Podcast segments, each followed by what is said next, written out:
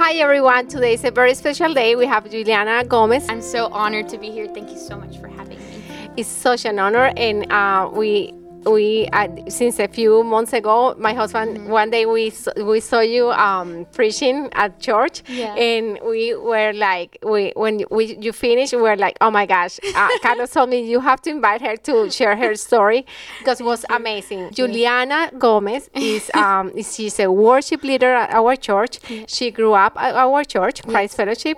Um, she's a very um, special special uh, girl. Um, she's going in two weeks to Mexico. Yes, two Um, weeks. So tell us about it, Julie. Yeah, um, I'm so excited and thank you for having me here and um, seeing me. But honestly, it's been the Lord that has been orchestrating our meeting here. And so thank you for watching also. It's really what I'm going to be doing there is helping the kids, um, being like some type of support system for them. So, like a house mom, uh, you know, someone that can help them, but also be focusing more on the teaching aspect because my degree in global education is to teach kids with disabilities, but also um, socially and academically trying to support them as much as possible. So, my wow. goal and my task while I'm there is to help them and give them new tools for them to succeed in everything that we're doing. Julie, tell us. Uh, I remember one day when you were one of the days that we saw you preaching. We were at the at the church and you were preaching. You- were um, preaching uh, that day. I remember you talk about um, that you your story about that you had cancer or leukemia when you were, were a baby. Yes, I was diagnosed at the age of almost three uh, with acute lymphoblastic leukemia. And so uh, basically, what it is is that it's cancer in the blood. And when my mom finally detected it and saw the change in me, it was that I was getting tired as a two year old, uh, getting tired, didn't want to walk, I didn't want to get it up or anything. And I would get bruises because I was starting to build. Um, uh, less immunity and everything else. So I was getting sick super fast. And then uh, one day they took me into the hospital, and then that's when my diagnosis came in and it completely changed like the my family dynamic. Right, uh, I lost my hair twice, uh, and so I have little me, little bald headed little girl. Oh. um, but in that time, I saw my mom's strength. I always say that my cancer story isn't so much of my story, but my mom's story and the strength that she put up. Um, and everything that God was teaching her in that time, I always tell her, I'm Mom, you are my superhero. Like, you are the person that I admire the most. Uh, because she would juggle being at home with my brother and my uh, my dad, and, and then also juggling that she would never miss a pill. She would always be on time to all my doctor's appointments. She would come um, and hold my hand when I was just screaming bloody murder because of how much pain I was in, or um, just how tired I was, or I didn't want anybody else to touch me. Um, and she was through it all. Um, and God really anointed her in that season because she would sit night after night just like flipping through the pages, learning everything that is about leukemia because she wanted to to help me as much as possible, right? Um, and in that time back in the day, it was more crucial. Um, now we have more types of uh, medications and you know sim. I don't know the word for it, but uh, something to help. Uh, yes, and and more treatments. yeah, more treatments. And so back in the day, my mom was like, I need to do everything precise, perfect. And, and that's what she did for three years. I've always wanted to serve outside of the country because when I lived in Colombia, I saw the need and I, I loved watching like people walk and sell things on the streets and, and do their performances or, Yes. you know, try to sell us um, uh, ants. everything. ants. They try to sell us everything, and I'm like, no, thank you. um, but that started my love for like uh, international, like you know, traveling, and so um, I told my mom, Mom, I, I want to go to Haiti. That's that's what I want, and so she's like, Okay, we can we can try to do that, you know, and I was like. Uh, okay, what are we going to do to save up the money? Because Christ Fellowship at the time was um, allowing missionaries to go to Haiti and for a week long trip, and um, and so for my quinceañera that my mom made for me, um, I was like, what are we gonna do with this? Because I honestly don't want one anymore. my mom's like, you've wanted one your whole life, you know? And so um, I was like, no, mom, maybe what we can do is just ask the people that are coming to my quinceañera to donate money. Hmm. And so all the money that I raised, I raised about almost $2,000 Yes. from my trip. And um, I held it there and I applied for Haiti. And then I got a denied letter and said, no, we're not able to send you to Haiti because you applied for a family trip and it's just you that's going. But they said, but we encourage you to go into the student trip that's coming up the following year. I was like, "Mm, okay. And so I waited for a really long time. The trip that was coming up didn't end up happening. And so I was like, Lord, it's been a year. I have $2,000 in my bank account. I haven't touched it because they donated it to me. In the end of the day, it's not my money. And um, Pastor Abriel came up to me one day. And she was my student pastor at the time. And she says, Why don't you go to Bolivia? It was such an experience from day one since we got there. It was just this whole, like, I just saw beauty throughout the entire country. So we were staying with Children's Impact Network, which is an Yes. amazing organization. Um, and they helped me and discipled me throughout many of my years um, and leading up to even present day. But God, it was so funny. Um, I was about 16 years old. So now it's been since I was 15. It's been a year, um, 16 now. And um, Pastor Abriel comes up to me, and in one of the days, we go out into the community and we talk and we tell them about Jesus, but we also give them a gift. So it has like rice and like oil and whatever they need to cook or what they need for their family. Yes. So it's like a big gift basket. And Pastor Abriel comes up to me and she says, Juliana, I would love for you to talk to this woman. And I said, Who? Me? I said, You want you want No, are you sure? Me? And she goes, Yes, I want you to talk to this woman. And I said, Why? And she says, Because you know Spanish. I said, Is that the only reason? Are you sure? and she's like, Yes, that I think you can do it the lady introduced me and that was our host at the time they're like oh juliana wants to say something to you and the first thing that came out of my mouth i, ne- I don't even know what went through my mind was tell me your story and i mm. said i want you to tell me your story and so she she said okay and she told me her story that she was um, a, a woman that fell in love with a man that it was an abusive relationship and um, left her with three kids on the side of the road. And then she was on a motorcycle and she got into a motorcycle accident and broke her leg and hasn't been able to go to the doctor to fix it. And and she works like night and day for her kids. And she's like and I still don't have enough. And then she told me a story that um that really got to me that it was about her kids and that she's like I don't have enough to provide for my kids and she started to cry. And I was like um excuse me, but can I give you a hug? And she's like Yes, you can give me a hug. So we both stand up from our chair and I walk towards her and I just bear hugged her. Like just grabbed my arms and I wrapped myself around her.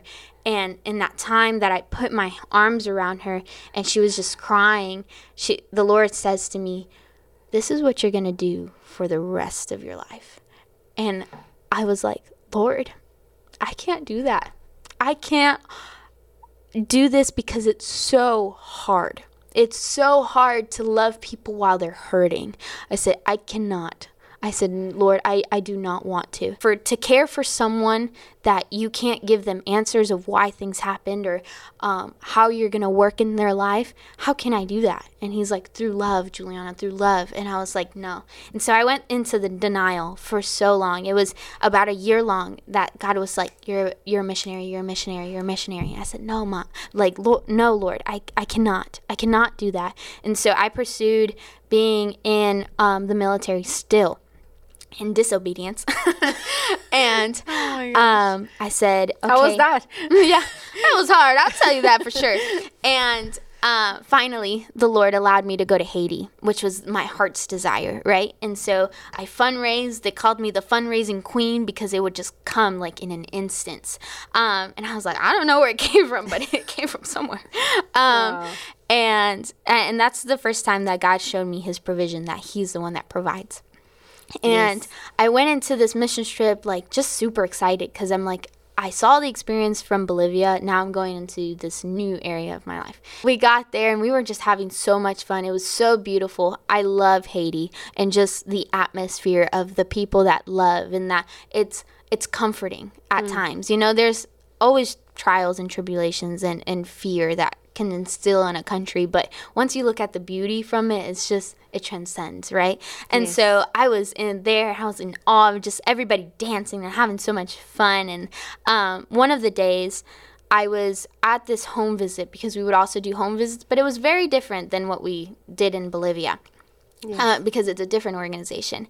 And one day we were walking from one house to another, and I see this little girl like carrying some buckets on her head. And I said, You teach me. I said, I want to know. And of course, we had no type of communication, it was just nothing. And so we would use hand signals. And she was with another little girl. And at that time, I said, Can, can you teach me? And she goes, and so she puts the bucket on my head. Of course, there's nothing in the bucket because I can't hold it. and she goes, "Come, come." And so my team and I follow her, and it was the best decision that I, we've ever made in our entire life. And we went down, and it was a river. And we had so much fun trying to communicate, and we would just laugh because we had no idea what was happening. and then um, I was like, okay, thank you so much. And then they're like, Juliana, we gotta go because I'm always the last one out. I'm always late for everything. And they're like, Juliana, we gotta go. And my pastor's like, come on. And I was like, yeah, I'm coming. And so I got up, and then the girl that was trying to teach me how to hold the bucket uh, goes like this. She's like, wait, wait. I was like, okay, I'll wait. Um, and she goes like running away. And I was like, where is she going? But I, of course, she told me to wait, so I'm gonna wait. um, and then I see her running back. It wasn't very long, but I see her running back, and she tells me to sit down. She goes like this, and so I sat down on a rock, and she pulls up my dress to my uh, my pant, like the end of my knees. And i was like oh, what's happening right now. And um, i was just like what's going on? And what i saw in her hand was soap. And i knew immediately that it wasn't her soap. It was someone else's soap. But she began to wash my legs. And in that time i just touched her face. I said "N- you don't have to. Like no no no. And she goes and she starts to wash my legs. And I, I that for the first time is I knew what love looked like. I knew that love w- looked beyond borders. It didn't look that I had straight hair and she had curly hair. It didn't matter that um, she had dark skin and I had light skin. It didn't matter that I had green eyes and she had brown eyes. It didn't matter that I was from Florida and she was from Haiti. It didn't matter that we she didn't believe in Jesus and that I did and I saw love. I saw love transcend in a way that that I've never have before in my life. And then God says, "Do you want to be a missionary?" And I said, "Lord, I will love like that little girl loved me to the other people around me." And so I said, "Yes, I will be a missionary because I want to show that love. That that little girl with no communication she showed me more love than anybody in my entire life could ever show me. Following year, I was around 17. I turned 8 yeah, so I was 17 years old. The following year, I graduated. I said, okay, God, this time I need you to reveal yourself of what you want me to do. So I prayed and I fasted. And um, one night, when my mom and I were bumping heads, uh, I got onto the computer and I was watching some missionary videos. And it came across this organization called Adventures in Missions. And I was just crying because I was watching these women like go into different bars and just love the people. And then I watched them uh, play with the kids like soccer, or they were just helping them and whatever it was. And I was like, I want to do that again. I want to know that love again. Like I was just in love with how they loved people. It wasn't hmm. about like how they shared the gospel. It's no, it's just like they loved people where they were standing. And I was like, that's what I want. I got onto the computer, I wrote out my testimony, I sent in my passport, I sent in everything. The following week I got a call and it was Adventures in Missions, and they answered the phone, and I answered the phone, and they asked me, "Oh, we're gonna do your interview over the phone." I said, "Okay, perfect." I wasn't ready, but perfect. And so she asked me about my testimony, why you want to do the things that you want to do, and I said, "It's because I want to love people. I want to love people where they are. I want to find them and share how." God can transform your life from one area to the next. And um, and after the conversation, she's like, "Okay, you're in." I said, "What? Wait, what? I'm in?" And she's Wow. like, "Yes, you're in. I want you to be a part of this team." And it's supposed to be a longer process than what it was, but it was just immediate. God said, "Yes, this is what I want you to do." I went on my missions trip And in Cambodia, I saw God's power in, in a whole new way. Um, I saw it in a form of telling me that I have the authority of God when I've received His His presence, His knowing that He's died for me, knowing that He is the one that's going to give me all that I need, and, and He showed me time and time again. And in in sorry in Cambodia, um, it was spiritually heavy. Cambodia is a very heavy place, mm. uh, especially just in the atmosphere because there is many other religions and, and witchcraft and all these um, more of demonic spirits, right? Mm. And we, my team and I, were just battling through so much, just like left and right the devil was just coming at us with our families uh, death of our families and and uh, insecurities that have been you know stuffed into us that we've kept in a box and that we've never opened up and then on that trip like i was built up i always say that i was a building that collapsed that had to be removed and then restored and wow. so in that time that i was being broken down like it was the worst time. Like it was the best time of my life. I appreciate it, but it was it was the beauty and the chaos. In the end of the day, what I want my story to be is the infusion of grace and love. It's that's what I want. It's the the beautiful wave of life. You know, my story's still going. My story's still growing. Yes. Um, but it's like honoring and and and being here today, mm. um, and being able to share my long-winded yes. story. um, it, it's an honor and it's a privilege to say, like, God, I I am honored that you use me every day of my life. That I'm able to sit here with you and love you wh- how I am. It's not I ha- I don't have to be like anybody else. He loves me for Juliana. He doesn't yes. love me for anything else. But yeah. Yes. What you see on Instagram and what you see online and what you see when I walk into church and I'm like, yeah, I'm going to Mexico. But you don't see the parts that I am in my room looking at my clothes, looking at the house that I've built, that I own 75% of that house, that throughout the years that I've accumulated so much stuff and things that I appreciate. And I have to sell them. There was one day that I was looking at all my clothes and I was distributing them out of what I wanted and what I did not want and and there's items that I was holding on to from high school, like my ROTC pants that I, I fit in now and that I was so proud of when I put them wow. on. I was like, yes, Jesus, we made it. um, and uh, I was putting them all to the side and I was like, following the Lord means surrendering it all. And I was sitting in my room and emotionally just distraught.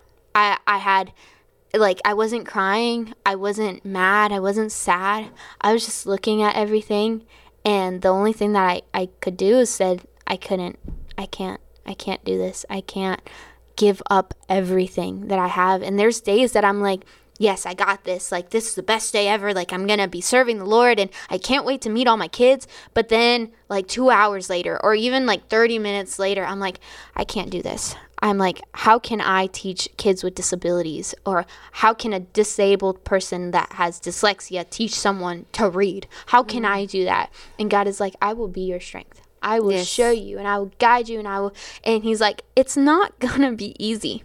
Every day you're gonna have a new challenge and it's like the life of of Job and, and I'm not gonna say that my life is just like Job in the Bible if you have not read that story, it's in a phenomenal story of just faith and endurance and everything that God can do within a person that is faithful. Um, but it's it's the story of Job, right? That he he was still faithful throughout all circumstances. And so there are days that I wake up and I said, Lord, are you sure? Are you sure you want me to do this? In the church, we were talking about um, the Holy Spirit and I normally sit by myself because I like to process things with the Lord. And if the Lord tells me to go pray for someone, I'll go pray for them. And um, I'm just very sporadic, mm. let's say. And so if I take someone with me, they need to keep up.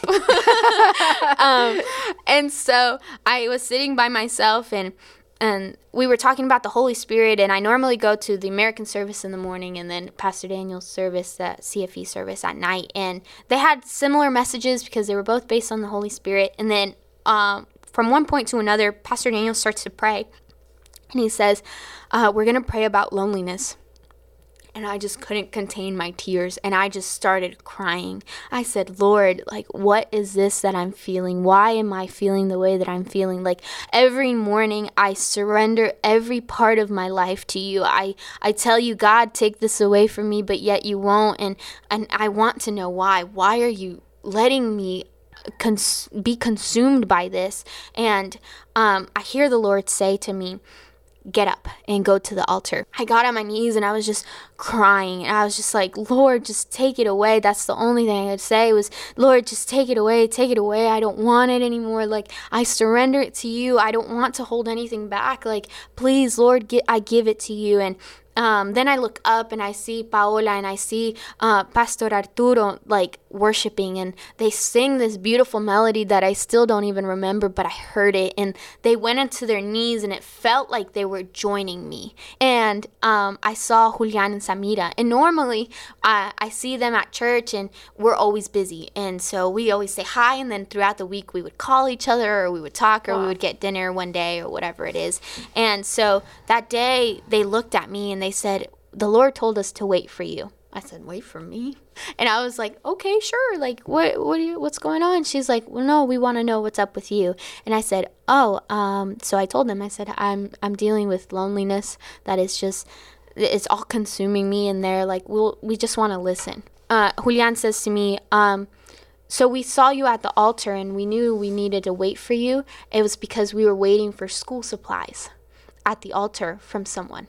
And so God did in a divine appointment for me to go to the altar now was because my appointment was now and I had to be obedient in that moment so that Julian and Samira could see me to give me the recipe for my next trip. I got in my car and I just started bawling. I said, Lord, is this really what you want me to do? and I was like, uh, uh, Do you want me to go to Mexico? Are you sure? Because once I started talking about Mexico and I saw the uh, the picture of the kids like it it was peace. It's just like that's the thing that I was missing. It wasn't like my heart was missing a piece, but it was the fact that God added something new to it. It was a new um like etapa of my life. It was mm. like a new season that he's like this is the key. This is what is going to fill you up a little bit because mm. there's something else that you're missing. And so I'm like, Okay. Julie, if someone wants to donate towards your yes. trip, how how do they do that? Um, this is the part that I don't like. um, because for me, it's definitely more of I want to partner with you in prayer. Yes. Um, but definitely, if you do want if someone to, wants if you want to reach out and help and donations because what I'm really fundraising for is for the kids in their schooling or um, materials for me to learn to teach them properly or the new tools that I'm going to give them. Yes. Um, there is a GoFundMe that um, you can have that okay. I will help you get to or whatever. Or um, you can also DM me on Instagram or Facebook, and my at is at J U L L Y S 1990, and I say it like that. I'll add it in the in the comments. Yeah, down comments below. below. Comments below. um, so you can follow me on Instagram, Juliana Gomez on Facebook, and you'll see updates of my kids or the things that I'm doing. If you want to DM me, I'll be more than happy to answer any of your other questions if you got this far. yes. okay, so thank you so much thank you everyone for being here. Mm-hmm. Thank you everyone to, uh, for listening to this podcast, and please share uh, with everyone that you can and comment and like and, and just subscribe um, subscribe to the channel so i'll see you next time bye. bye.